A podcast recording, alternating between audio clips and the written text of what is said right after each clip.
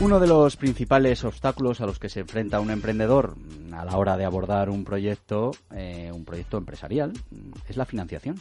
Y la verdad es que en este programa lo repetimos como un mantra. Eh, uno de los principales caballos de batalla del emprendimiento es la falta de recursos económicos, los problemas de financiación. Y es que los emprendedores a priori pues, tienen diversas vías de financiación en función de las características de sus proyectos. Cada formato tiene unas ventajas y unos inconvenientes y es verdad que hay que tenerlo claro a la hora de salir a buscar esa financiación. Entre otros asuntos, mm, bueno, es necesario fijarse en la trayectoria, en el perfil, en el número de socios, en el sector, en el estado del mercado y a partir de ahí las posibilidades y los modelos de financiación son numerosos.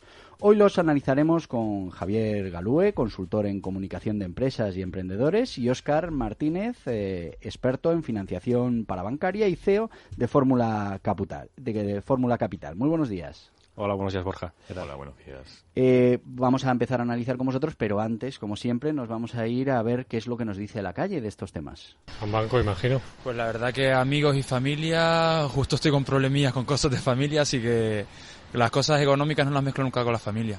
Así que intentaría primero tener un ahorro mío, dentro de lo que cabe, de todo lo que puedo aportar yo, y después a lo mejor algún banco, algún préstamo. Tampoco una gran hipoteca, pero bueno, algo a lo mejor sí. Familia. Sí, familia. Uy, pues no lo sé. Yo a familia, pero claro, que tuviesen dinero para eso. si no, pues al banco. A ver, no quedaría otro remedio. Bueno, mejor si la familia te puede ayudar, por supuesto. Sí, por supuesto. Bueno, pues esto es lo que lo que opina lo que opina la calle y qué opina nuestro experto en, en financiación que hemos traído hoy, Oscar Martínez. Eh, ¿Es verdad que hay muchas maneras de financiar una pyme?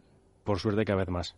Hasta ahora dependíamos eh, básicamente de, la banca y la familia, que yo es algo que no aconsejo nunca, la familia ni, ni en... Las tres famosas Fs, ¿no? Los Friends, Family and Fools. Exactamente, exactamente, porque a la larga son, son, problemas, ¿no?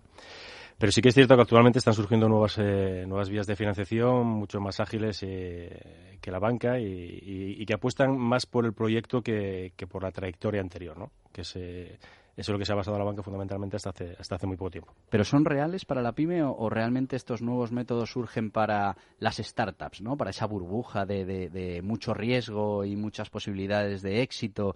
Y, ahí sí parece que hay financiación, pero a mí la sensación que me da es que luego cuando te vas a una pyme un poco más tradicional, Em, el banco, si vas al banco te sigue pidiendo que avales personalmente y si vas fuera me parece que no que no interesan, ¿no? Son reales. Lo que pasa que, eh, a ver, tampoco tampoco ninguna de las alternativas que hay eh, van a dar la, financiación a cualquiera. Tiene que haber un expertise, tiene que haber un proyecto serio. Eh, se valora mucho las personas que están por detrás, pero sí, evidentemente no se va a dar cualquiera que tiene una idea y, y la quiere sacar al mercado sin arriesgar, como comentaba antes el compañero, ¿no? Y Javier Galúe, ¿qué opina de este tema? Yo opino que lo primero es eh, que tu modelo de negocio no se base en obtener una financiación, sino que sea sencillamente una muleta o una manera de potenciar o de crecer más rápido. Pero conozco gente que son profesionales en desarrollar proyectos porque saben cómo obtener financiación. Pero el problema es que esos proyectos luego hay que continuarlos. Y ahí está el problema. Fíjate que tenemos con nosotros a Ricardo Tallar de FLA 101, que hemos hablado con él hace unos minutitos, y él nos comentaba un tema muy interesante, y es que ellos en su proyecto, eh, eh, bueno, lo han montado con sus propios medios, sin, sin llegar a esa financiación.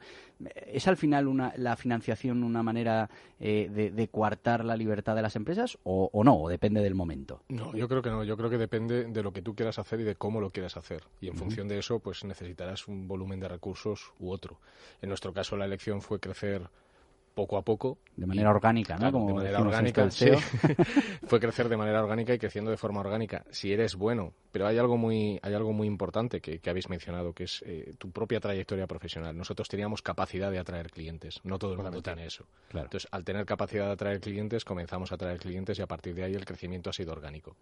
Y Óscar, que, bueno, Óscar Martínez, que nos acompaña hoy, es experto en, en, bueno, pues en financiación para bancaria Y me gustaría que le explicaras a nuestros eh, oyentes eh, qué tienen que hacer precisamente para conseguir esa financiación fuera de los bancos, porque los bancos parece que está muy claro, es tener un patrimonio, una... pero fuera de los bancos, eh, ¿cómo tienen que presentar el proyecto para, para conseguir esa financiación? A ver, es muy importante lo que estaba comentando Ricardo. ¿vale? si tú apuestas por tu negocio, es más fácil que las, las financieras o los que nos dedicamos a, a, este tipo de negocio apostemos también por él. ¿vale? Eso está claro. Primero tiene que haber una parte de, de implicación personal, ¿no? Con tus ahorros y con tu dinero.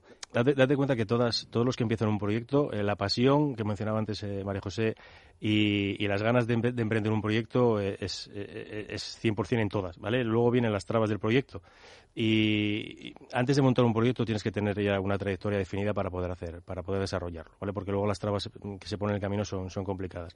yo no creo que la financiación entorpezca los proyectos y que todo lo contrario, yo creo que ayudan a, desarrollar esos, esos proyectos. ¿Vale? pero bueno, hay que, hay que ser consciente de, que uno cuando monta y desarrolla un proyecto tiene que saber a lo que se mete.